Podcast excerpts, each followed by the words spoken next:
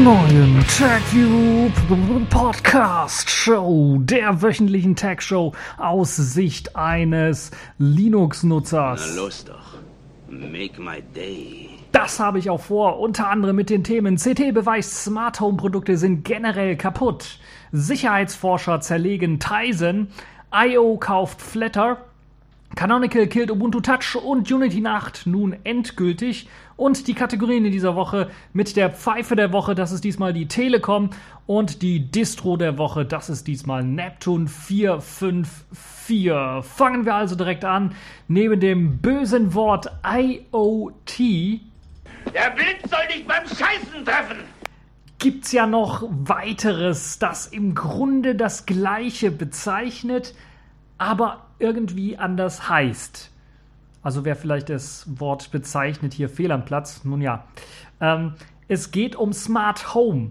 CT bzw. Heise hat sich mal Smart Home Geräte angeschaut und erschreckende Ergebnisse zutage getragen. Im Grunde genommen kann man von Smart Home Geräten eigentlich nur abraten. Alles, was sie zustande bringen, ist ein großer Haufen und mehr nicht.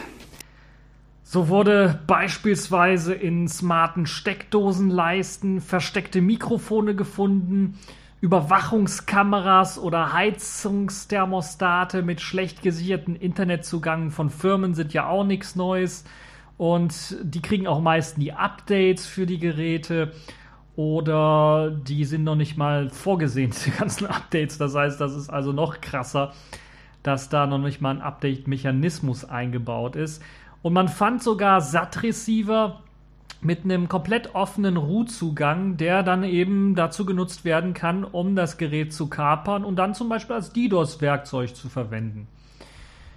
Die Geräte verraten im öffentlich zugänglichen Bereich teilweise auch das WLAN-Passwort des Nutzers. Das ist natürlich auch sehr ärgerlich. Oder auch der verbundenen Geräte, also Freigaben für Passwörter beispielsweise. Ähm, ähm, das ist also alles so überhaupt kein Problem anscheinend für diese ganzen IoT-Geräte. Und bei so einer smarten, smarten Steckdosenleiste wird quasi per WLAN-Paket äh, dann das Passwort übertragen. Wie sieht das Ganze aus? Ja, das ist sehr faszinierend. Sie morsen im Grunde genommen WLAN-Pakete, bei dem einfach die Paketlänge variiert, kodiert mit dem heimischen Passwort, Wi-Fi-Passwort, dann gesendet wird. In die Öffentlichkeit wird das hinausposaunt. Das heißt, mit seinem Smartphone, da gibt man einfach das WLAN-Passwort ein drückt dann also in dieser App, die eben für zum Beispiel diese Schaltsteckdose gedacht ist, auf äh, Senden und dann wird über das heimische WLAN einfach voraus hinaus posaunt eben diese komischen Bitlängen werden dort gesendet. Da das Gerät, das die Steckdosenleiste selber da nicht darauf zugreifen kann, weil es ja verschlüsselt ist, allerdings die Paketlänge durchaus doch erkennen kann, und eben auch den Header, der normalerweise gesendet wird, der ist sehr unique, den kann man also eben auch ohne in das Paket reinzuschnüffeln dann direkt erkennen. Sieht es halt wirklich so aus, dass sie dann wirklich mit Hilfe dieser Paketlängen das Passwort dann übertragen und quasi dann ein Morsen, ein WLAN-Paketmorsen betreiben. Und die Schaltsteckdose kann eben diese Länge auslesen und hält so das Wi-Fi-Passwort, das halt eben dazu dient, äh, dann eingetragen zu werden in die Schaltsteckdose selber, um sich dann in das heimische WLAN anzumelden. Wahnsinn, Wahnsinn, Wahnsinn, Wahnsinn. Genau genommen wird es wohl auch versuchen, sich mit diesem Passwort erst einmal in allen Netzwerken irgendwie anzumelden, die in der Nähe so sind. Außer man hat in dem Morsecode dann auch noch die SSID irgendwie mit reingefrickelt oder man kann die SSID vom Smartphone selber natürlich auslesen und dann einfach rüberschicken zum äh, smarten Home Device, in dem Fall eben dieser Schaltsteckdose, so dass sie sich halt nur an dieser SSID versucht mit dem Passwort anzumelden, was natürlich Sinn machen könnte. Problem ist natürlich, WLAN händet nicht an den vier heimischen Wänden, sondern funkt einfach durch die Wände hindurch und so kann eben auch der Nach Nachbar, der eventuell mitsnifft, einfach anhand der Paketlänge das Passwort herausfinden. Kann natürlich eine sehr nützliche Funktion sein, wenn der Nachbar dann auch mal aufs äh, Internet zugreifen möchte und kein eigenes hat oder sowas. Ähm, oder mal so ein Fallback-Internet haben möchte, wenn er selber irgendwie mal gerade was hochlädt oder was runterlädt, was so ein bisschen mehr braucht. kann man natürlich machen, durchaus, aber das ist natürlich dann doch schon recht ärgerlich, wenn das heimische WLAN sehr sicher sein soll und man halt eben nicht hinaus posaunen möchte. Ich frage mich eigentlich immer noch, warum benutzen Sie das nicht einfach so, dass man einfach in die App äh, dann aufmacht und eben dann im Grunde genommen das Passwort dort äh, nicht direkt, äh, ja, das Passwort dort einträgt, genauso, allerdings sich dann eben das Teil nicht irgendwie im heimischen Netzwerk weiter bleibt, um dann irgendwie die Pakete zu senden, sondern sich dann einfach, wenn man auf Senden möchte, dann so ein Pop-up hochgeht, ja, dafür müssen sie sich halt eben mit dem IoT-Gerät verbinden und oder eben mit dieser Schaltsteckdose im Grunde genommen. Und wenn man sich halt eben mit dieser Schaltsteckdose verbinden möchte, muss man eben noch ein, in das WLAN der Schaltsteckdose im Grunde genommen rein, in den, in den Access Point, den die Schaltsteckdose aufmacht, der natürlich auch verschlüsselt sein sollte, weil wenn es unverschlüsselt ist, bringt das natürlich auch nicht sehr viel in Sachen Sicherheit für, für, für Passwortweitergaben. Aber da muss man natürlich ein zusätzliches Passwort eingeben. Und das ist wahrscheinlich das, weshalb die Hersteller gesagt haben, ah, das ist zu kompliziert, dann kriegen wir so viele Support-Anrufe von Leuten, die keine Ahnung haben, was für ein Passwort die da eingeben müssen. Ja, hm. Nun gibt es natürlich Technologien wie WPS, aber wenn man das einbauen möchte in diese Schaltsteckdose, dann kostet es natürlich auch wieder ein bisschen Kohle. Ist auch nicht immer das 100% sichere, ist allerdings natürlich ein bisschen was besser, als jetzt hier komplett unverschlüsselt das Ganze rauszuposaunen. Nun ja, müssen wir mal schauen. Äh, aber ich finde, das wäre die ideale Lösung, äh, um es sicher zu machen, ohne irgendwelche komischen WLAN- oder Wi-Fi-Morsing-Sachen äh, einzuführen. Ja, ähm, im Beispiel, im konkreten Beispiel dieser Funksteckdose sieht es natürlich auch noch so aus, dass per UPnP Zugänge freigeschaltet werden. Also im Grunde genommen die Firewall in eurem Router beispielsweise ganz einfach mal geöffnet wird. Dort werden einfach mal irgendwelche Ports geöffnet. Das wird einem auch nicht angezeigt, wenn man nicht irgendwie auf den Router selber zugreift und da vielleicht UPnP komplett ausgeschaltet hat und sich dann wundert, dass das Gerät nicht richtig funktioniert. Aber es werden dann Zugänge freigeschaltet, auf denen halt eben dann der Hersteller Zugriff hat, also mit einem entfernten Rechner dann äh, sogar auch kommuniziert wird, teilweise, sodass die Funksteckdose dann eben ihren Betrieb gewährleisten kann im Grunde. Und alle Geräte, die in irgendeiner Form von Cloud sprechen, melden sich dann auch ungefragt nach der ersten Einrichtung dann direkt am Herstellerserver irgendwie an und übertragen dann Daten. Das ist vielen gar nicht bewusst. Und es ist, wenn man sich da nicht reinschaut und reinguckt, was das für Daten sind, die sind teilweise unverschlüsselt natürlich, dann kann man mal reinschauen, gucken, was das ist, aber sind natürlich auch teilweise verschlüsselt, dann weiß man gar nicht, was das ist. Aber wird beispielsweise die SSID, wird das WLAN-Passwort einfach rübergesendet, sodass dann, wenn ein Hersteller, ein Mitarbeiter des Herstellers das lesen kann, dann hier am Haus vorbeifährt, dann auch ins WLAN reinkommt, solche Geschichten. Oder kann er dann sogar vielleicht auch äh, aus der Ferne auf das äh, ganze Netzwerk hier zugreifen, auf das Heimnetzwerk, eventuell sogar Freigaben einsehen und so weiter und so fort. Also das ist alles ungeklärt und das steht natürlich auch nirgendwo. Und das Erschreckende ist ja halt im Grunde genommen, äh, dass die, ich glaube sogar teilweise die Hersteller selber gar nicht wissen, was sie dort reinpacken und dass es nirgendwo erklärt oder beschrieben ist, was eben diese Geräte machen. Und so stellt man sich quasi dann eine Blackbox ins Haus und ähm, ja, ins mit den Smartphone, äh, Smartphone, sage ich, Smart Home Geräten. Und da kann man eigentlich nur noch beten, dass die irgendwie sicher sind. Give yourself to the dark side. Das ist wohl das Motto dieser Hersteller. Nun ja, die Hersteller opfern die Sicherheit im Grunde genommen auf dem Altar der Einfachheit. Und das muss nicht sein. Man kann sichere und einfach zu benutzende Smart Home Geräte erstellen. Nur irgendwie scheinen die Hersteller dort den Weg des geringsten Widerstandes zu gehen. Zumindest haben sie da manchmal richtig auch kreative Schnapsideen. Also das mit dem Wi-Fi-Morsen, das ist natürlich eine kreative Schnapsidee. Ist natürlich klar, dass das nicht irgendwie sicher ist und sicher sein kann. Deshalb wundert mich das so ein bisschen. Also es gibt mit Sicherheit einfachere Lösungen. Die habe ich ja bereits genannt, um solche Probleme zum Beispiel dann ähm, entgegenzuwirken oder solche Probleme zu lösen auch. Also meine Empfehlung, kauft euch so einen Mist erst gar nicht. Auch nicht diese Hue-Lampen oder wie die heißen, jetzt von Philips beispielsweise oder andere Lampen, um dann irgendwie zu dimmen und so. Ja, super, kann man mal machen. Mir fällt immer die Big Bang Theory-Folge ein, wo sie dann halt eben aus China jemanden hatten, der dann auf einmal die Lampen gesteuert hat. Das war jetzt in dem Fall mit Absicht, aber stellt euch mal vor, das passiert unabsichtlich. Ähm, oder in der das wisst ihr natürlich nicht, wenn ihr die Lampe nicht selber aufmacht, ist vielleicht ein Mikrofon drin es gibt ja schon Lampen mit, äh, mit Lautsprechern drin, um auch Musik zu hören. So braucht ihr irgendwie nicht Lautsprecher überall zu verbauen, sondern könnt einfach da, wo ihr damals eure Glühbirnen reingeschraubt habt, einfach mal LED-Birnen reinschrauben, die dann auch Lautsprecher haben, die dann also auch Musik machen können. Es gibt welche mit Bewegungssensoren, die sind sogar teilweise so ausgeklügelt, dass die euch im ganzen Raum erkennen und wissen, wo ihr gerade seid. Ähm, also man hat sich da im Grunde genommen mit solchen Geschichten auch eine Wanze, holt man sich dort nach Hause. Deshalb Finger weg von Smart Home Geräten. Im Grunde genommen fast würde ich schon sagen, Finger, weg, Finger weg mit oder irgendwas, was wo Smart dran steht. Da würde ich also einen Riesenbogen drum machen. Nun ja, jetzt habe ich hier solche Smartphones. Ich habe hier gerade mal eins rumliegen. Ähm, das ist natürlich das wird man wahrscheinlich auch nicht so schnell los, dieses Smartphone. Und selbst wenn man es möchte, dann kommen da E-Mails an und man möchte den PC nicht anmachen oder man. Also Smartphones, da ist die Sicherheit zumindest, da denkt man zumindest mal als Hersteller so ein bisschen dran. Also ein bisschen äh, sage ich auch nur mit Vorsicht, wenn man mal die Android-Update-Politik sich einiger Hersteller anschaut, dann denkt man auch, oje, was ist denn da passiert? Aber im Grunde genommen sind, glaube ich, die sichersten Smart-Produkte, also die das Smart im Namen tragen, sind tatsächlich, glaube ich, Smartphones. Wobei natürlich auch diese die größte Angriffsfläche bieten. Das muss man natürlich auch sagen, durch Sicherheitslücken, durch nicht aktualisierte Betriebssysteme und so weiter und so fort. Oder einfach schlecht programmierte Programme.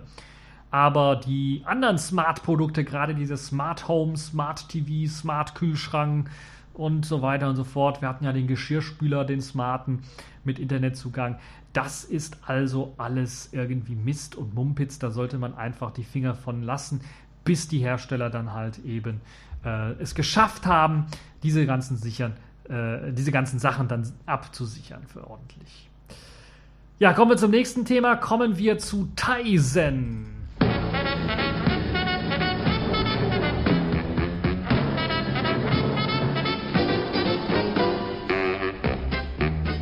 Ja, dort hat ein Sicherheitsforscher, nämlich der Armihai Niedermann, sich mal Tyson angeschaut und kam zu erschreckenden Ergebnissen. Na, klasse. Noobs. 40 Zero-Day-Exploits hat er da gefunden, die dem von dem maßgeblich von Samsung entwickelten Betriebssystem dann ähm, stammen. Betroffen sollen so etwa 30 Millionen Geräte sein. Ich hätte das nie gedacht. Wenn man sich von Tyson irgendwie was anhört, dann denkt man so, boah, da gibt es ein paar was in Indien und so komischen Ländern, da gibt es ein paar Smartphones, aber 30 Millionen Geräte. Nun ja, es hängt einfach damit zusammen, dass die äh, Geschichte bei Samsung in Smart TVs, in Smartwatches und in Smartphones eingebaut ist. Smartphones bei uns eher weniger, aber Smartwatches und Smart TVs werden ja auch hier in Europa und eigentlich weltweit verkauft, eben auch mit Tizen. Also die Galaxy Gear Watches sind alle mit äh, Tizen ausgestattet und eben die neuesten Smart TVs sind mittlerweile auch mit Tizen ausgestattet. Und ja, es gibt da natürlich alle bunten Angriffsmöglichkeiten, die man sich so vorstellen kann. Angriffe aus der Ferne beispielsweise ähm, sollen möglich sein. Im schlimmsten Fall kann so das ganze Gerät übernommen werden. Und Niedermann selber meint auch, Samsung hat bei Tizen im Grunde genommen alles falsch gemacht, was man nur falsch machen kann. Und offensichtlich hat niemand, der Ahnung von Sicherheit hat, in diesen Code geschaut. Au, weia. Also, da sag ich nur, wenn Idioten fliegen könnten, ja, dann wäre hier die Luft schwarz. So sieht's wohl aus. Beispielsweise der App Store, der mit Root-Rechten standardmäßig läuft, der hat eine Routine zur Überprüfung auf signierte Apps. Die lässt sich allerdings dank eines Speicherüberlaufs einfach aushebeln und das erlaubt einem dann jeglichen beliebigen Code irgendwie auszuführen oder jegliches beliebige Programm einfach zu installieren und dann auszuführen. Und das ist natürlich dann doch schon ein großes Problem. Dieser Tizen App Store, der wird eben auf dem Smartphone, auf dem Smart TV und eben der Smartwatch verwendet.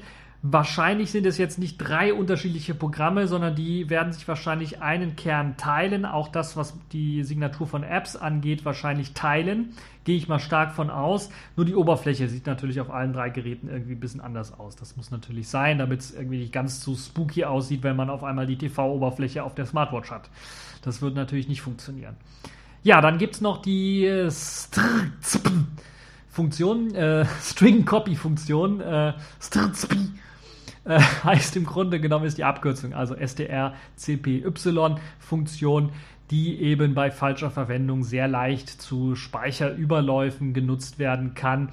Und die wird in Tizen fast überall verwendet, äh, was ebenfalls sehr stark äh, kritisiert wird. Strcpy oder String Copy. Wie kann man das erklären? Ja, im Grunde genommen. Klingt, als wenn du eine Dachrinne frisst. Ungefähr so kann man es erklären. Es ist also ziemlich alt, ist C-Bibliothek und wir wissen C, da muss man eben drauf achten. Allerdings ist es ja jetzt nicht so, dass man das komplett verteufeln sollte. Ich will das Ganze jetzt auch nicht so komplett verteufeln. Es wird, wenn man es richtig natürlich einsetzt, mit den richtigen Pointern und sagt, okay, hier ist das Ende des Arrays, was du lesen sollst, dann äh, gibt es also auch keinen Speicherüberlauf. Allerdings machen das viele nicht so richtig und es wird halt eben in dieser Funktion nicht geprüft, ob jetzt das Ende erreicht ist oder nicht. Und das ist natürlich dann schon eine Problematik, die zu Speicherüberlaufen führen kann. Aber ganz verteufeln will ich es nicht. Es wird in vielen Projekten auch eingesetzt, ganz einfach, weil es äh, ziemlich schlank ist und ziemlich schnell funktioniert. Beispielsweise benutzen das Projekte wie der Linux-Kernel, da kann man das auch finden. Äh, wird zwar nicht übermäßig äh, stark benutzt, allerdings findet man das eben dort auch und wird halt eben auch nicht ersetzt oder rausgeworfen, weil der Code funktioniert. Es ist halt eben eine schön schnelle, schlanke Funktion und Tizen läuft halt eben auch vornehmlich auf spärlich ausgestatteten Systemen. Deshalb wird es wohl eben auch verwendet. So schnell ist keiner irgendwo.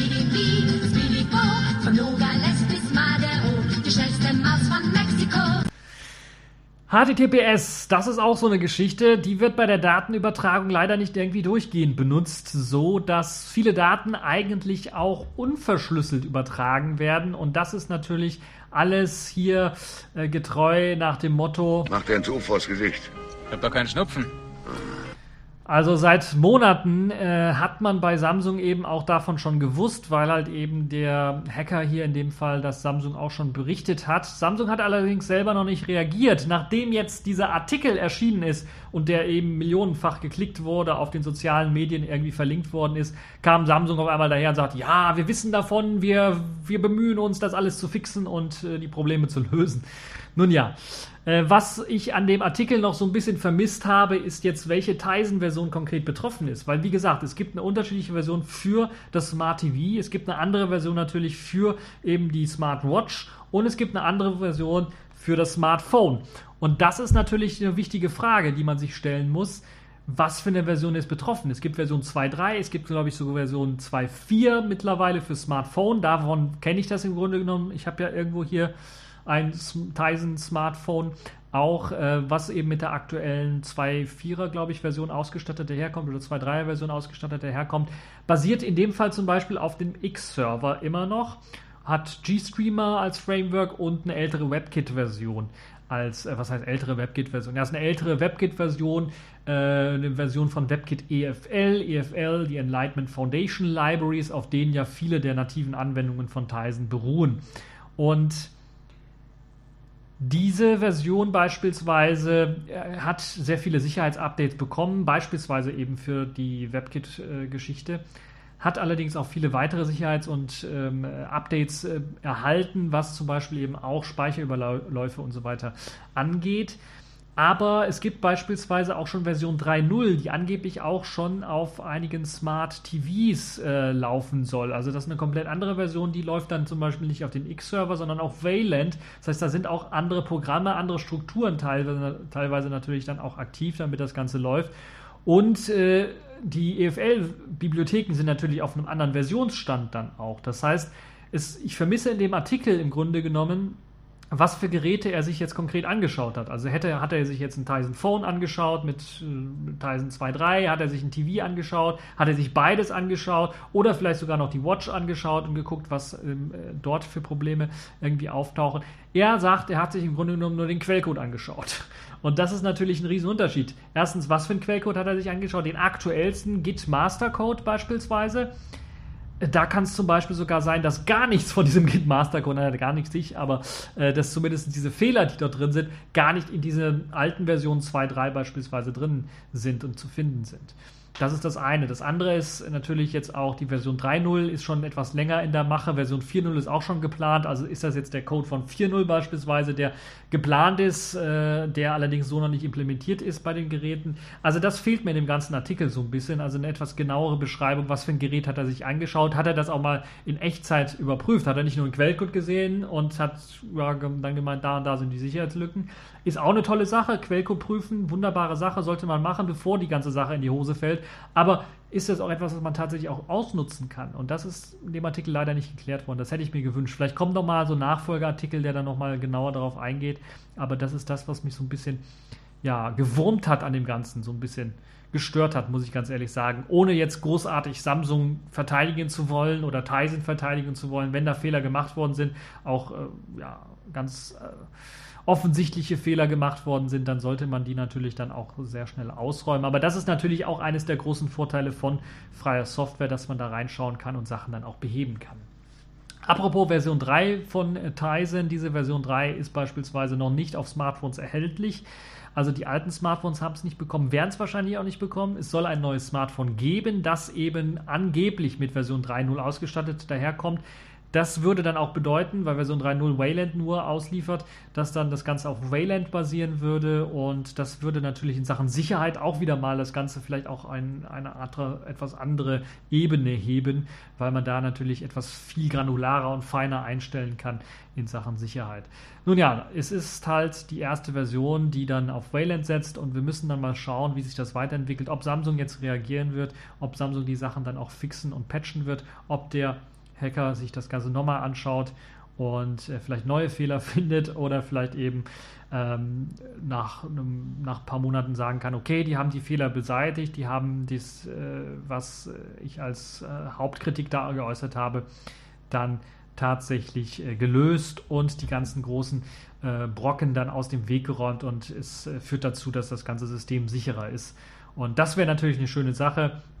Und ja, das war es im Grunde genommen zu Tyson. Kommen wir mal zu. War irgendwas mit F. Flatter. Die Macher von Adblock Plus, IO, also tatsächlich I wie Auge mit einem O am Ende, die haben nun angekündigt, zusammen mit Flatter, dass sie nun Flatter kaufen. Also eben auch ähm, diesen Bezahldienst, den sie ja schon länger, wo sie ja länger schon ein Auge drauf geworfen haben. Und äh, nicht nur will eben IO Flatter kaufen, sondern sie wollen das natürlich dann auch gleich in ihr maßgebliches Produkt, nämlich AdBlock Plus, integrieren. Nein, doch. Also nichts großartig Verwunderliches. Flatter selbst hat ja schon eine, ähm, eine in der Vergangenheit zusammengearbeitet, also eine Zusammenarbeit gehabt mit eben IO und da ging es um die Kooperation für ein sogenanntes Flatter Plus, das automatisch mit Adblock Plus Hilfe eine Bezahlung an Webseiten durchführen sollte und das wird jetzt wahrscheinlich in Adblock Plus mit integriert werden direkt, sodass man das nicht als eigenständiges Plugin oder sowas haben muss. Äh, IO selber hat eben also ein großes Interesse daran, Flatter zu integrieren. Flatter soll allerdings weiterhin als eigenständiges Team weiterarbeiten können. Also da werden jetzt nicht Leute gefeuert, da wird jetzt auch nicht irgendwie was dicht gemacht in dem Land, wo sie gearbeitet haben und ist irgendwo umgezogen oder sowas, sondern man äh, hat einfach einen neuen äh, Brötchengeber bei Flatter im Grunde genommen. Also man wurde aufgekauft, man hat äh, einen neuen Finanzier im Grunde genommen, einen neuen Chef bekommen, aber die, das Team und der Standort, wo jetzt Flatter, ich weiß gar nicht, ist irgendwo im Norden, äh, war ja von dem ehemaligen äh, The Pirate Bay-Macher, wurde das Ganze ja ins Leben gerufen. Äh, es wird wahrscheinlich irgendwo im Norden in, in, Skandinavien irgendwo sein. Da werden sie weiterhin, werden ihre Teams da verstreut haben wahrscheinlich oder nur ein Gebäude haben. Ich weiß nicht, wie es aussieht. Aber die werden eben zusammenbleiben können. Da wird also nichts aufgelöst erst einmal. Ja, beim äh, kommen wir nochmal zur Geschichte Flatter Plus und die Integration in AdBlock Plus. Bei dem normalen Flatter sieht es ja einfach so aus, dass man da einfach einen Button irgendwie angezeigt bekommt auf der Webseite. Da muss man einmal draufklicken, um was zu flattern und dann wird am Ende des Monats dann ein bestimmter Betrag eben an diesen geflatterten äh, überweist. Äh, geflattert, also nicht, äh, also äh, den unterstützten wird das überweist. Nicht zerflatterten, sondern geflatterten. Äh, bei Flatter Plus fällt dieser Button komplett weg und das Plugin selbst stellt fest, welche Webseiten besucht worden sind und welche ähm, Summe dann zusammengestellt werden soll und an diese Webseite dann übermittelt werden soll, quasi getreu nach dem Motto, Mach ein paar kräftige Züge, dann kannst du gut kacken. Die Beta-Version von Flatter Plus soll jetzt in den nächsten Wochen bereits erscheinen und mit der Verschmelzung von AdBlock Plus mit Flatter soll sich halt eben auch eine größere Verbreitung von Flatter dann durchsetzen, weil man muss sich vorstellen, äh, AdBlock Plus hat etwa 130 Millionen Kunden. Das ist also schon wirklich eine ganze Menge. Und das könnte natürlich dazu führen, dass Flatter dann weiter verbreitet wird. Ist jetzt die Frage, muss man als Webseitenbetreiber, der jetzt so einen Flatter-Button hat, ich glaube, ich habe auf meinem TechView-Podcast auch so einen Flatter-Button, zumindest äh, nicht auf jeder einzelnen Episode, aber zumindest auf, also wenn ihr mir flattern wollt, könnt ihr da auf Info klicken, da einfach draufklicken. Also die Frage ist natürlich, wie sieht es jetzt eigentlich aus für diejenigen, die jetzt äh, so einen Flatter-Button haben? Müssen die was machen? Äh, reicht es, dass der Flatter-Button da irgendwo ist? Oder ja, also wie sieht es da aus? Und natürlich die andere Frage ist natürlich auch, äh, wird das irgendwie mh, automatisch ausgelesen? Wird er automatisch angeklickt, dieser Flatter-Button? Also kriegt derjenige, der geflattert wird, davon auch irgendwie mit, beziehungsweise wird das visuell an dem Flatter-Button steht, steht ja eventuell, wie viele Leute da schon geflattert haben. Wird das eben durch den Besuch eines äh, Nutzers mit Flatter Plus dann auch schon dort registriert und hochgerechnet, hochgezählt oder eben nicht? Fragen über Fragen, die man bisher noch nicht beantworten kann. Da müssen wir also wirklich warten, bis das Flatter Plus rauskommen wird. Ich habe da so ein bisschen Bedenken, dass da einige Leute dann eventuell halt eben für Sachen flattern, wo sie im Grunde genommen nicht flattern wollen. Also die Kontrolle geht so ein bisschen von den Nutzern weg. Wobei natürlich das Aufrufen einer Webseite auch unglücklich passieren kann und nicht, äh, weil man wirklich das mag, was man dort hat. Also so ein bisschen die Kontrolle geht da weg. Äh, für den, der geflattert wird, ist natürlich eine schöne Sache, weil auch Leute, die nach fünf Minuten irgendwie keinen Bock mehr haben auf die Webseite oder auf den Podcast, den sie sich angehört haben oder den Content, den sie gelesen haben, dann einfach weggehen, aber dann trotzdem schon geflattert haben, im Realen wahrscheinlich mit eben der manuellen, normalen Flatter-Option eventuell gar nicht geflattert hätten. Nun ja. Flatter, Flatter, Flitter. Äh, die Konkurrenz aller Google Contributor, das gab es ja auch bereits mal, oder auch eben der Browser Brave haben irgendwie auch gezeigt, dass solche Modelle auch scheitern können. Der Browser Brave in dem Fall ist noch nicht mal so richtig, also der kommt nicht zu Potte. Der ist also, da ist die Ankündigung, dass er irgendwann mal rauskommen soll, aber da ist noch nichts hat man noch nichts von gesehen. Also wie sich nun Flatter eventuell doch verändern werden wird, das wird jetzt die Zukunft zeigen. Also der Einfluss von I.O. könnte da sicherlich irgendwie mit hineinspielen. Also bevor jetzt einige komplett ins Chaos stoßen oder verfallen, erst einmal abwarten und schauen und gucken und hoffen, dass dann nichts äh, kaputt geht. Ja, kommen wir nun zu. Ay, caramba! Jetzt, wo im Grunde genommen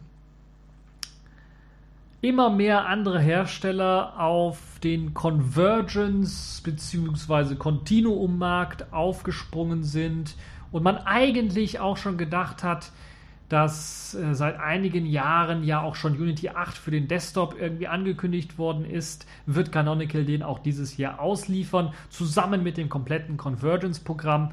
Aber nun hat Canonical gesagt, nö, wir killen das. Wir killen unseren Unity 8 Desktop zusammen mit dem kompletten Convergence-Programm. Damit ist dann auch Ubuntu für Smartphones und Tablets gestorben. Endgültig Geschichte. Am Anfang des Jahres haben wir ja schon gehört, dass Ubuntu TouchOS eingestellt wird. Dann gab es halt eben noch die Bekundungen, ja, es wird an einem Ubuntu Personal gearbeitet. Das ist eben das Unity 8 mit der Verschmelzung. Wir wollen uns erstmal dieses Jahr auf den Desktop konzentrieren und nächstes Jahr machen wir dann auch die Geschichte für Smartphones und Tablets fertig und das soll halt eben dann den Convergence-Ansatz haben. Das klang gut, wobei natürlich die Touch-Leute sehr enttäuscht waren und ich bereits schon Anfang des Jahres in der Radio Tux-Folge gesagt habe, klar gesagt habe, das wird wohl das Ende sein. Wir werden keine Ubuntu-Smartphones oder Tablets mehr sehen. Das wird die Geschichte, so wird die Geschichte wohl laufen. Aber nun hat man sich das freiwillig dann auch beerdigt. Aber nicht nur das, sondern auch den kompletten Unity 8 Desktop, an dem man jahrelang gearbeitet hat. Und Mark Shuttleworth hat das persönlich in seinem Blog-Eintrag am Mittwoch angekündigt. Sehr interessant war, dass äh, wohl auch äh, noch einige Stunden vorher noch irgendwie herauskam oder dann noch Blog-Einträge waren, die eben zu Unity 8 und neuen Sicherheitsfunktionen irgendwie was geblockt haben. Das heißt, da waren wohl einige bei Canonical auch etwas überrascht Und sicherlich auch einige Leute, die sich jetzt wohl sehr stark freuen.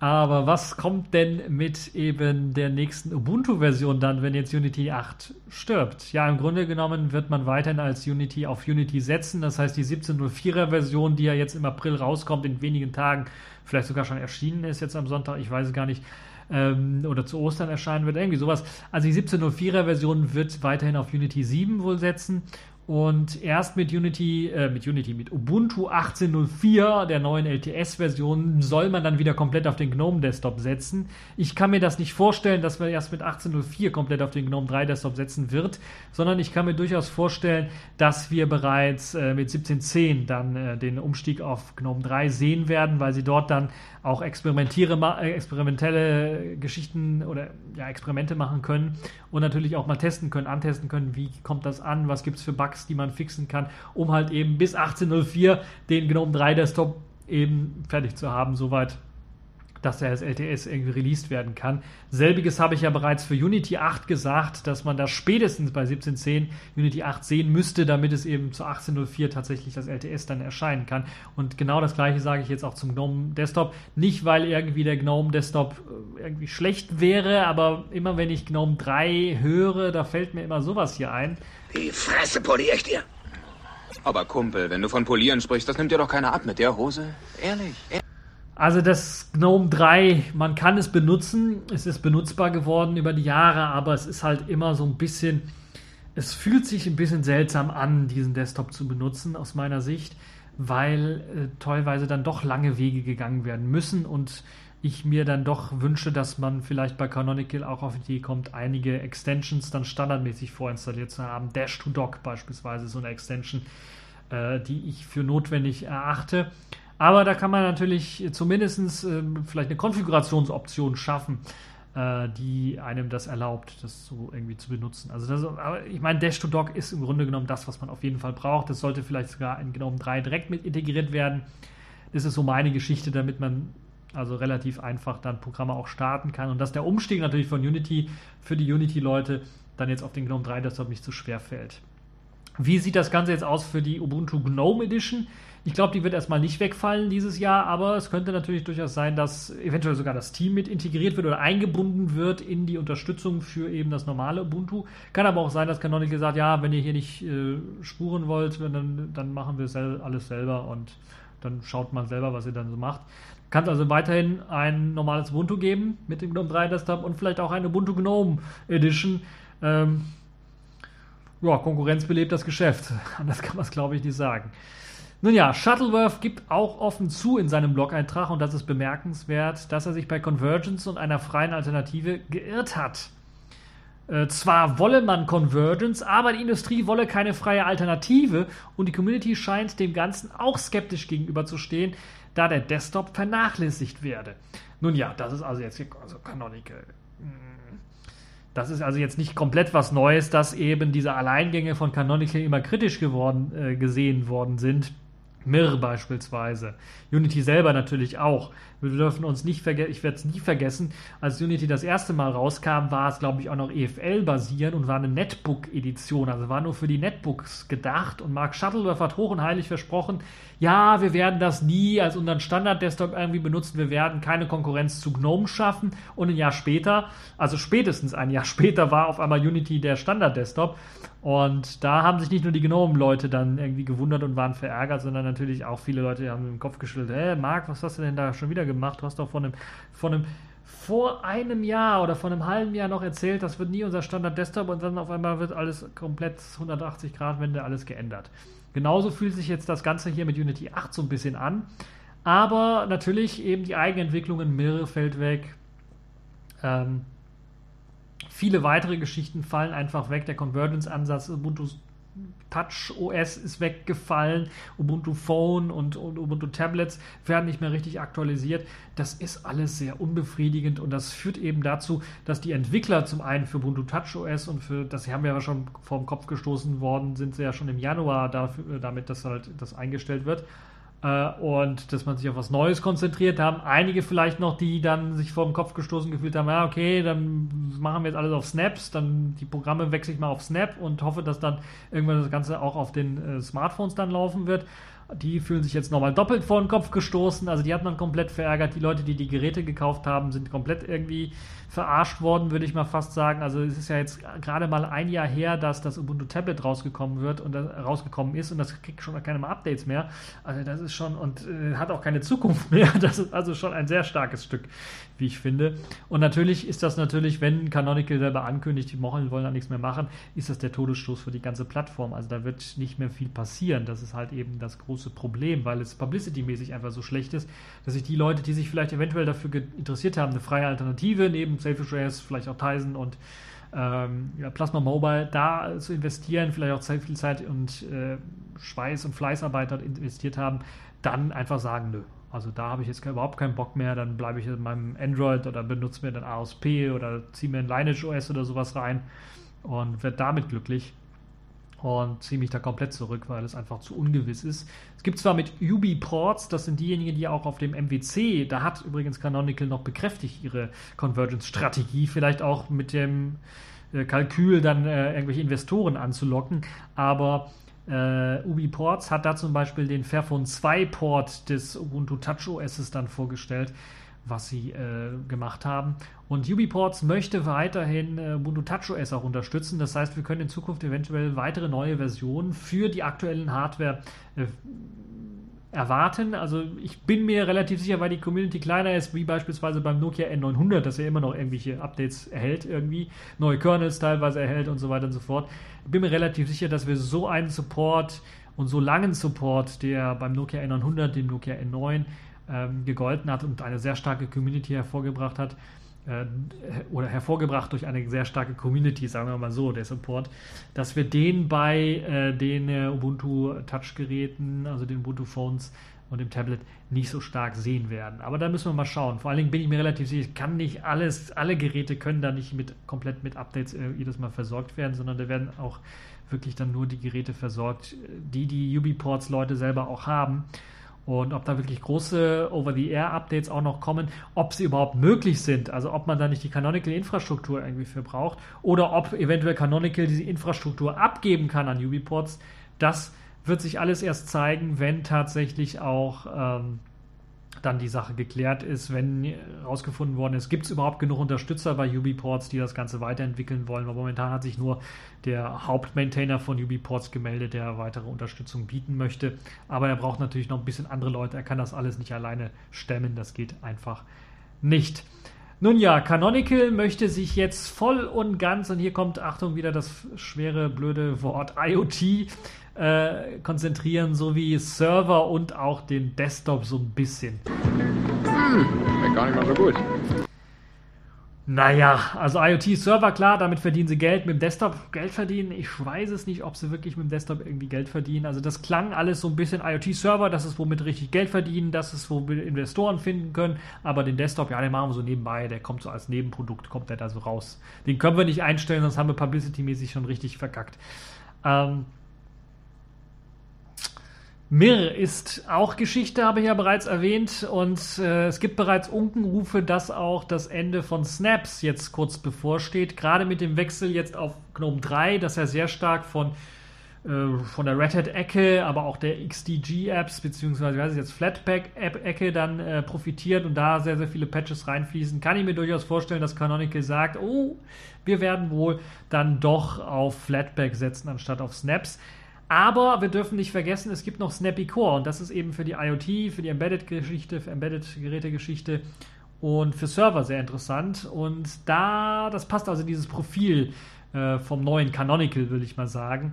Und deshalb kann es durchaus sein, dass das vielleicht überleben wird, aber die Frage ist, ob das auch im Desktop auch überleben wird. Und ja, werden wir mal sehen. Also Snaps sind ja doch schon relativ, also ich habe Snaps häufiger gesehen als Flatpaks, muss ich ganz ehrlich sagen. Ähm, und sogar ein bisschen häufiger gesehen als App-Images, wobei App-Images auch sehr stark verbreitet ist. Und das wird also sehr interessant zu sehen sein.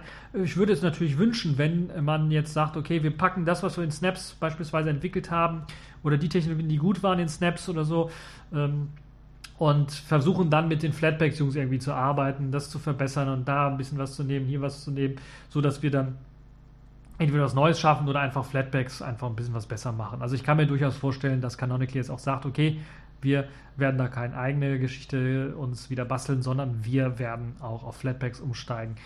Und ähm, ja, müssen wir mal schauen. Also ist auf jeden Fall klar, dass Flatbacks die Zukunft gehört. Red Hat hat einfach einen großen Durchschlagweg, aber auch natürlich, wie Red Hat das Ganze angegangen hat und angegangen ist, das mit offiziellen Distros zu besprechen, dass die offiziellen Distros das reinpacken. So hat Debian beispielsweise, glaube ich, schon Flatpak reingepackt. Ich glaube sogar Ubuntu hat das mittlerweile reingepackt, das Flatpak. Also ich kann mir durchaus vorstellen, dass Canonical äh, mit Snaps scheitern wird und dass man wirklich auf Flatpak setzen wird.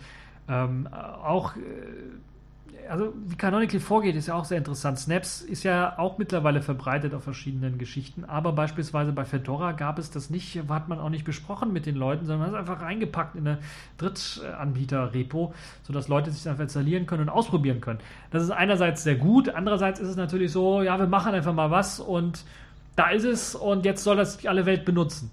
Das funktioniert im Open Source Bereich nicht so ganz. Bei Programmen kann man das durchaus machen, KDN Live beispielsweise, äh, OpenShot, solche Programme, die kann man einfach mal entwickeln im stillen Kämmerlein, dann hier und macht mal. Aber, also dann wird der Quellcode da hochgehalten, vielleicht ein App-Image, vielleicht hier und da noch ein paar Pakete, damit Leute es direkt ausprobieren können. Aber bei so zentralen Geschichten wie jetzt der Paketverwaltung oder einer alternativen Paketverwaltung kann man sowas nicht machen. Und das ist Canonical, glaube ich, nicht ganz klar weiß also nicht, was für eine Strategie da Canonical fährt. Nun ja, wir müssen also gespannt sein, was die Zukunft bringt. Eines ist auf jeden Fall klar, Canonical hat damit eine Umstrukturierung auch der Firma gemacht.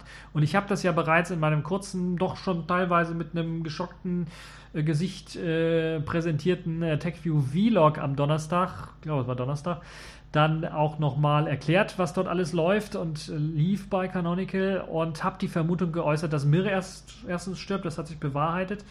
Äh, das Weitere, was jetzt stirbt, äh, stirbt nicht ganz, aber die Arbeitsplätze sterben, das kann man mal sagen. Also von den ganzen Unity-Leuten oder Leuten, die an Unity 8 gearbeitet haben, ist die Hälfte entlassen worden. Die andere Hälfte hat jetzt einen neuen Job, beziehungsweise kann sich jetzt umsehen und gucken, was sie dann als, als Neues äh, dann da bekommt irgendwie. Das ist schon ein starker Einschnitt für Canonical. Canonical ist keine richtig große Firma, das müssen wir natürlich auch sagen. Ich glaube, unter 1000 Leute, 700 Leute eventuell ist das schon doch, glaube ich, ein, ein großer Einschnitt auch für die Firma selber. Und die Firma selber ist in einem Umstrukturierungsprozess, das heißt weg von Mark Shuttleworths Millionen hinzu, wir wollen so arbeiten, und uns so präsentieren, dass wir externe Quellen einbinden können als Investoren. Und das ist eine Geschichte, die Canonical vorher, glaube ich, so noch nicht so in dem deutlichen Maß dann durchgeführt hat.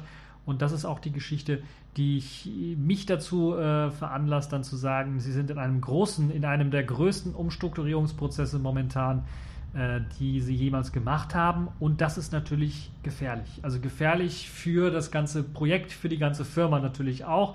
Sie kann natürlich zum Erfolg führen. Manchmal muss man diesen Umstrukturierungsprozess einfach machen. Man kann nicht einfach als Millionär einfach da Millionen immer reinpumpen und nichts verdienen, sondern man muss irgendwann mal, äh, wenn man wirklich möchte, dass die Firma profitabel ist, muss man einfach mal sagen, okay, wir klemmen da mal ein paar Sachen ab und konzentrieren uns darauf, was profitabel ist. Und das ist ja bei Canonical so. Also es ist ja kein gemeinnütziger Verein. Es ist wirklich eine Firma, die Geld verdienen möchte und auch muss, um zu überleben. Das hat Canonicals Chef, äh, damaliger Chef äh, Mark Shuttleworth immer gesagt. Und jetzt ist natürlich die Chefin, ich glaube, sie ist immer noch Chefin, den Namen ist mir kurz missfallen, aber macht ja nichts. Äh, sie hat es ja auch betont, dass Canonical auf jeden Fall sich da konzentrieren muss. Und wir haben davon bisher noch nichts gesehen und jetzt sehen wir es.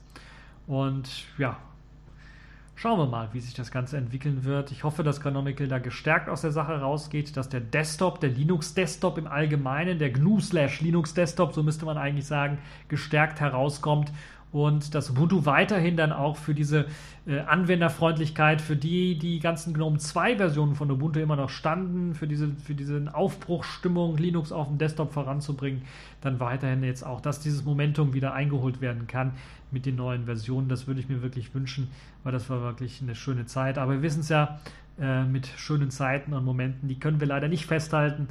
und für immer und ewig halten, sondern die werden auch mal vergehen. Aber es kommen neue schöne Zeiten und hoffen wir und äh, ja, freuen uns auf diese neuen schönen Zeiten, um mal positiv äh, der ganzen Sache etwas abgewinnen zu können. Ja, das war's für die News in dieser Woche. Kommen wir zu den Kategorien für diese Woche. Accepted. Connecting. Complete. System activated. All systems operational.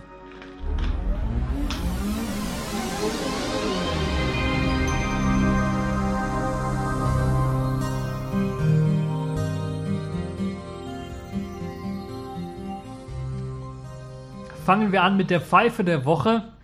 Begeben wir uns zur Telekom. Nirgendwo wirst du mehr Abschaum und Verkommenheit versammelt finden als hier. Ein gewagtes Thema, da ich gerade hier mein Internet auch von der Telekom bekomme und ich hoffe, dass da mir keiner bei der Telekom das Internet abdreht. Aber es sieht wirklich so aus, dass bei der Telekom, also da scheinen alle Dämme der Netzneutralität gerissen zu sein. Mit der neuen Stream-On-Tarifoption positioniert sich nämlich die Telekom nun öffentlich mit einem ersten Mobilfunkangebot komplett gegen die Netzneutralität. So bietet man jetzt bei der Telekom einen speziellen Tarif an, der Zero Rating, also das Nichtzahlen des Traffics für bestimmte Audio- und Videoangebote dann ermöglicht. Viele kümmert dies nicht, denn sie nutzen nichts ahnend das Internet blind und ohne es zu verstehen. Und das ist gefährlich, denn was zunächst einmal sehr gut klingt, ja, ich kann jetzt meine YouTube-Videos rund um die Uhr schauen und es geht nichts vom Traffic verloren oder ich kann mein, mein, mein äh, was weiß ich, wie heißt es hier, Spotify hören, ohne dass ich da irgendwie an Traffic was verliere. Das führt allerdings zu einem Zwei-Klassen-Internet. Ich kann euch das mal kurz erklären. Es gibt ja, also es gibt ja schon seit Jahren Berichte von dieser Netzneutralität und seit Jahren Berichte zu, was für Konsequenzen es führen würde, wenn so etwas eingeführt wird. Und jetzt macht es wirklich ein großer Anbieter und das ist sehr, sehr gefährlich, weil es führt eben dazu, äh, weil eben nur bestimmte Dienste bevorzugt werden, andere natürlich dann benachteiligt werden. Das heißt, jetzt in diesem Fall beispielsweise ist zum Beispiel Spotify gar nicht drin, sondern die Telekom wird wahrscheinlich ihren eigenen Musikstreaming-Dienst bevorzugt behandeln bei der Stream-On-Option und Spotify benachteiligt behandeln. Das könnte dazu führen, dass natürlich markttechnisch markttechnisch sich einiges ändern wird, dass einige Leute zum Spotify sagen, ja, wozu soll ich dann jetzt, bin Telekom-Kunde? Nö, ich wechsle dann zu der Telekom, zum Telekom-Musik-Streaming-Angebot. Und das kann natürlich dann doch schon zu diesem Zwei-Klassen-Internet führen, weil sich dann Spotify denkt, okay, wir verlieren einige Nutzer an diese Telekom-Option. Äh, wir bezahlen jeder Telekom etwas, damit wir auch in diese Stream-On-Geschichte hineinkommen, damit Leute auch nichts für bezahlen. Aber was ist, wenn jetzt so ein kleiner deutscher Streaming-Anbieter, schieß mich tot, weiß ich nicht, gibt es überhaupt einen? Ich, dieser ist, glaube ich, kein deutscher, ist egal. Aber jetzt kommt dieser, sagen wir mal, daher, als kleinere Firma. Und sie wollen ein neues Angebot schaffen. Es ist auch sehr gutes Angebot. Sie haben schöne Musik und so weiter und so fort. Aber sie haben nicht das Geld, einfach sich das zu leisten, der Telekom auch noch Geld zu geben dafür, dass sie eben diese Stream-On-Option haben, dass sie halt eben nicht in den Traffic gelistet werden. Dann werden sie halt benachteiligt. Das ist ein Wettbewerbsnachteil, äh, den man nur mit Geld irgendwie ausgleichen kann. Aber das führt natürlich eben auch dazu, dass einige Leute dann eben dieses Zwei-Klassen-Internet haben. Diejenigen, die sich die Stream-On-Funktion leisten können, die kriegen dann ein ausgewähltes Internet präsentiert, wo einige Dienste sehr schnell und kostenlos funktionieren und äh, also nicht auf den Traffic berechnet werden. Und dann gibt es halt das andere Internet, was äh, eben Kosten verursacht, was dann weniger aufgerufen wird, was vielleicht auch die interessanten Anbie äh, Inhalte bietet. Äh, Inhalte, die jetzt vielleicht nicht Mainstream sind, aber doch durchaus denkenswert, überlegenswert und interessant sind.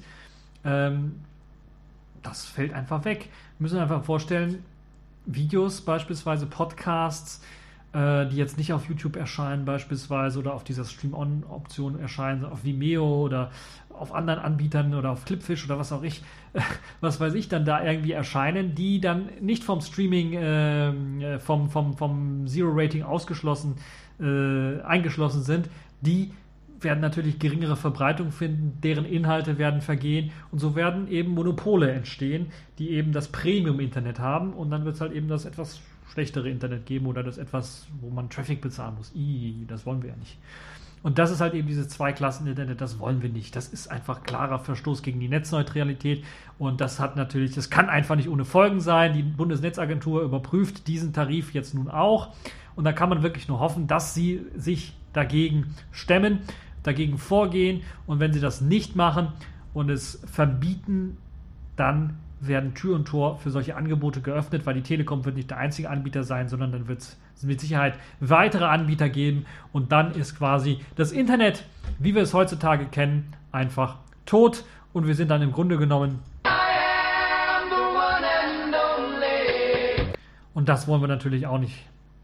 Nun ja, dieses neue Stream-On-Angebot kann man ab dem Magenta Mobil M-Tarif hinzubuchen. Also da muss man natürlich was zu bezahlen. Der wird nicht automatisch irgendwie aktiviert, sondern da muss man tatsächlich was hinzubuchen. Und ja, bleiben wir dabei. Hoffen wir, dass das Ganze dann doch gekippt wird. So, von dieser traurigen Nachricht kommen wir jetzt mal zu einer positiven Nachricht der Woche. Etwas Eigenschleichwerbung muss natürlich auch sein. Distro der Woche Neptune 4.4, äh, 4.54 ist erschienen. Fast falsch ausgesprochen. Oh, zu viel getrunken. Äh, 454 ist da von Neptune. Kommt wieder mit dem aktuellsten LTS 318 Kernel daher. Also kurze Anekdote, warum wird der 31848 Kernel jetzt ausgeliefert? Wir hatten vorher den 31845, 348, äh, 31848 ist höher, besser, breiter, äh, schneller. Ich glaube, Anfang des Jahres kam der Kernel raus oder Ende letzten Jahres raus. Ist also noch ziemlich aktuell, der ganze äh, neue Treiber, Sicherheitsfixes und so weiter und so fort, alles mit an Bord. Ähm, Nvidia äh, und ATI, proprietäre Treiber, werden ja von der Neptune 4.5er Version, von der 4.5er Reihe unterstützt. Und äh, diese Versionen haben, wir haben ja bereits den Support für neuere Treiber von Nvidia und ATI rausgestrichen, aber da wir eine LTS-Version sind, also bis 18, 2018 dann durchhalten wollen mit Neptune, mit der 4.5er Variante, müssen wir natürlich dann weiterhin diese alten ähm, proprietären Treiber unterstützen und dazu gibt es halt eben dann den passenden Kernel, der dann mit diesen proprietären Treibern noch funktioniert. Und das ist halt in dem Fall der 3.1848. Ganz einfache Erklärung. Ihr könnt natürlich, wenn ihr wollt, auch den 4.9.18er Kernel installieren. Das ist auch ein LTS-Kernel, ein sehr ziemlich aktueller Kernel. Es gibt schon 4.10, aber es ist, glaube ich, kein LTS und wir setzen dann doch eher auf die LTS-Kernel, die dann den äh, Anschein zumindest haben, etwas stabiler zu sein. Ganz neu hinzugekommen ist VLC 224, also ein großes Update von VLC erstmals. Das beinhaltet dann natürlich auch, dass wir das ganze Phonon Backend geupdatet haben mit den neuen Funktionen von VLC 224. Unter anderem bietet VLC 224 bessere Unterstützung für VP9 Codecs, also WebM mit VP9 ist äh, kein großes Problem mehr. Und FLAC wurde final jetzt dann doch repariert, weil damals, also bei der alten, älteren 2.0er Version gab es Probleme, wenn man da in einem FLAC-File hin und her gesprungen ist, war manchmal das Audio weg oder man musste wieder neu anfangen oder ist, man konnte nicht hin und her springen. Das ist jetzt alles gefixt. VLC 224, gute Geschichte. Gutes Update. Phonon Backend wurde da aktualisiert. Gleichzeitig haben wir natürlich dann auch, wo steht es hier? Ähm, steht es nicht. Phonon 490 auch äh, draufgepackt. Irgendwo muss es stehen. Update Phonon 490, genau. Äh, haben wir also auch reingepackt. Also die aktuellste Version von Phonon. Weniger Bugs, weniger Abstürze, besseres äh, Feeling, besseres äh, einfach, einfach bessere Stabilität und läuft einfach besser. Chromium 57 ist wieder mit dabei, also die neueste Version des besten Browsers, aus unserer Sicht zumindest in der 57er Variante, mit einigen natürlich Security-Bugs und wieder etwas mehr Performance-Gewinn. Appa 092 ist mit an Bord, ein kleines Bugfix-Release für die 091er Version, die wir vorher hatten, äh, was vor allen Dingen die Geschwindigkeit noch einmal auf Trab bringt und auch. Ähm, ja, weniger Probleme bereitet bei einigen äh, Szenarien, die man mit Apple dann doch erfahren kann. Die Flash-Player wurden wieder geupdatet, also Flash-Player haben wir immer noch mit an Bord für die Leute, die eben noch irgendwie Flash benötigen. Mir fällt da immer noch RTL Now ein beispielsweise, oder diese ganzen Now-Gedöns, also die Privatsender, die ihr Internet irgendwie mit Flash-Player immer noch, die, also da braucht man einfach den Flash-Player, damit das irgendwie läuft. Also das ist äh, deshalb aus dem Grunde auch noch mit drin. Äh, FFmpeg 0820 mit an Bord, einige Bugfixes, was die verschiedenen Container und Codecs angeht. iStuff 45.6 ist mit dabei, verbessert eben das E-Mail. Äh, Browsen, E-Mail schreiben, da gibt es also auch einige Bugfixes. LibreOffice 4.3.3 ist mit an Bord, wieder eine ultra stabile Version eben von Ubuntu, äh, von äh, Debian genommen und äh, ja, die neuesten Sicherheitsupdates und ein paar äh, ja, kleinere Bugfixes wurden dort auch mit reingenommen. Mesa 1304 ist mit an Bord. Bessere Unterstützung für Grafikkarten, für neuere moderne Grafikkarten und natürlich Bugfixes für Grafikkarten. Viele Leute, die ein bisschen was spielen wollen, auch gerade mit Open, äh, also freien Treibern, die werden da auch ihren Spaß dran haben. Libmtp 1112 wurde um das Jolla C erweitert. Ihr könnt also jetzt äh, zumindest theoretisch das Jolla C auch irgendwie mit einbinden. Theoretisch sage ich aus dem Grunde, ich weiß nicht, ob es an meinen Kabeln liegt, aber ich habe irgendwie, also das läuft bei mir sehr, sehr wackelig mit dem libmtp und MTP allgemein. Das stürzt also alle Weile mal ab. Aber wenn es funktioniert, dann funktioniert es dann doch relativ zuverlässig. Also wenn es mal eingebunden wird, dann kann man da ordentlich auch Daten übertragen. Gerade wenn es um mehrere Daten geht, um größere Daten, ein paar Gigabyte äh, geht, ist so ein USB natürlich etwas schneller als über SFTP das Ganze dann zu übertragen und dem Wi-Fi. Ähm, MySQL 5554 ist mit an Bord, also für die Leute, die das interessiert. OpenJDK 7 wird jetzt standardmäßig mitgeliefert in einer neueren Version, die unter anderem ein paar Bugfixes auch hat. Und der X-Server XOC Video Radeon Treiber, also der ATI AMD slash Radeon Treiber, wurde in Version 7.8.0 integriert. Bessere Unterstützung für aktuelle moderne ATI AMD Karten. VirtualBox wurde geupdatet auf Version 5.1.4, damit auch, auch die Guest Editions. Das heißt, wenn ihr eine neuere VirtualBox-Version habt, könnt ihr jetzt auch ohne Probleme Neptune dort hochbooten. Es sollte alles wunderbar funktionieren. Dann gab es ein Update in den F2FS-Tools. Die wurden geupdatet auf Version 1.7.0. Das heißt, es gibt jetzt Support für das Labeln von Dateisystemen. Das war vorher in der alten Version 1.1 oder sowas, war das nicht mehr, war das gar nicht möglich. Und es gibt jetzt auch das Dateisystem-Check-Tool für F2FS, sodass man eben auch das Dateisystem reparieren kann. Genauso wie ein paar weitere Features, die verbessert worden sind äh, im Umgang mit F2FS allgemein. Unter anderem gibt es jetzt auch in UDIX den Support für F2FS. Das heißt, ihr könnt F2FS-Laufwerk ähm, jetzt auch einbinden in äh, dem ganz normalen äh, Plasma 4 Gerätemonitor beispielsweise oder in Dolphin im Dateimanager, ohne großartige Verrenkungen zu machen. Außerdem haben wir auch die ButterFS Procs auf Version 4.9.1 gehoben. Die unterstützen jetzt nun die äh, bessere, der besseren, den besseren Umgang mit Low Memory. Es gibt jetzt ein neues äh, DU, Disk Usage, extra für ButterFS geschrieben. Also ButterFS File System Disk Usage kann man dann äh, benutzen, um sich Disk Usage anzeigen zu lassen, was sehr interessant ist. Und äh, natürlich viele Bugfixes, Verbesserungen in Sachen Stabilität des Dateisystems und natürlich auch das Low Memory Handling wurde verbessert. Also wenn man wirklich, äh, vorher war es ja so, man hat es gemerkt, also ich habe es gemerkt, wenn ich wirklich an meiner Home-Partition wirklich langsam der Speicher ausging, also wirklich nicht mehr geschrieben, nichts mehr geschrieben worden ist, dann habe ich das einfach gemerkt. Es wurde einfach schnarcht langsam, das System hat einfach nicht richtig funktioniert. Äh, war immer ein guter Indikator rauszufinden, ob ButterWS gerade vorläuft. Das soll sich jetzt verbessert haben. Das Low Memory Handling ist also besser geworden. Wenn also der Speicher vorläuft, passiert so etwas nicht mehr. Äh, dafür kann natürlich die Gefahr bestehen, dass man auf einmal keinen Speicher mehr hat und dann starten Programme einfach nicht mehr oder es funktioniert irgendwie was nicht mehr. Äh, deshalb gibt es natürlich auch die Möglichkeit mit Usage, also Butterfs File System Usage, einfach drauf zu schauen, wie viel ist denn da noch frei. Da wird also wirklich eine Zeile eingeblendet, wie viel ist noch frei und wie viel ist Minimum frei weil er das irgendwie berechnet und das ist kompliziert bei den Kau-Systemen anscheinend, also Copy and Write-System.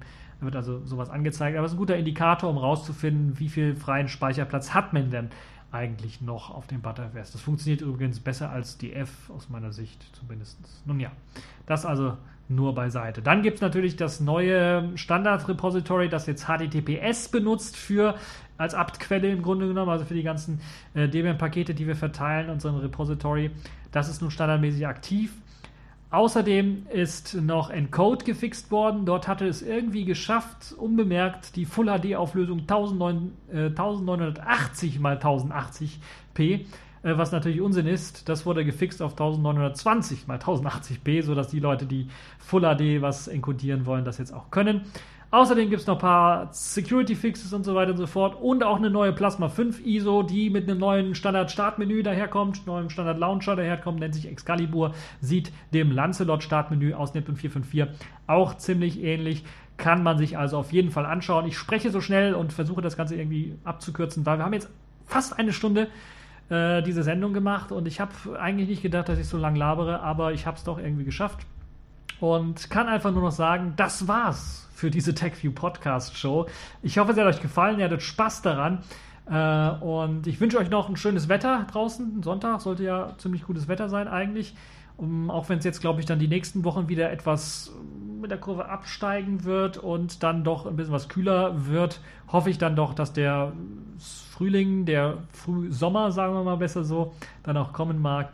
Und wünsche euch noch eine schöne Zeit und bis zur nächsten Folge.